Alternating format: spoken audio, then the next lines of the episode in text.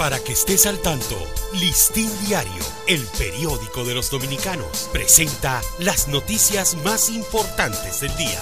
Hoy es viernes 9 de julio de 2021.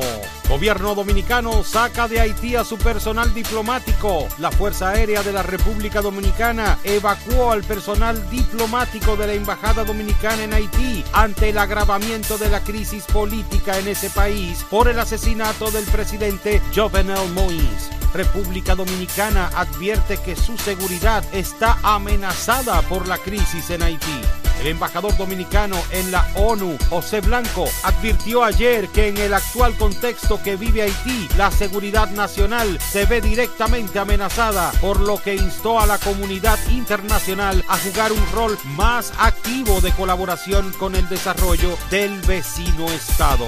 El Ministerio Público pide 18 meses de prisión a implicados en caso Medusa. El titular de la Procuraduría Especializada de Persecución de la Corrupción Administrativa, PEPCA, Wilson Camacho, aseguró que fueron presentadas todas las pruebas que aseguran que el caso está blindado, por lo que el tribunal deberá acogerse a la solicitud de prisión preventiva hecha por el Ministerio Público.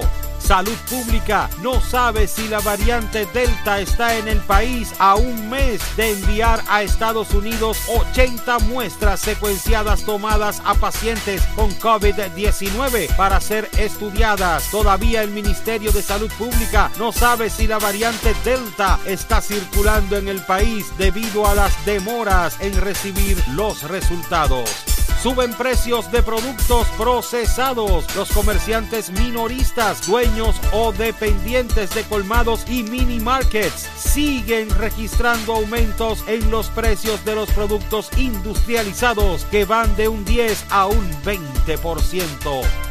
Alumnos volverán a clases presenciales en las escuelas. La apertura del próximo año escolar está pautada para septiembre. El anuncio lo hizo durante una visita del presidente Luis Abinader al Ministerio de Educación Miner, donde el mandatario señaló que la mayor muestra de normalidad del país son las clases presenciales.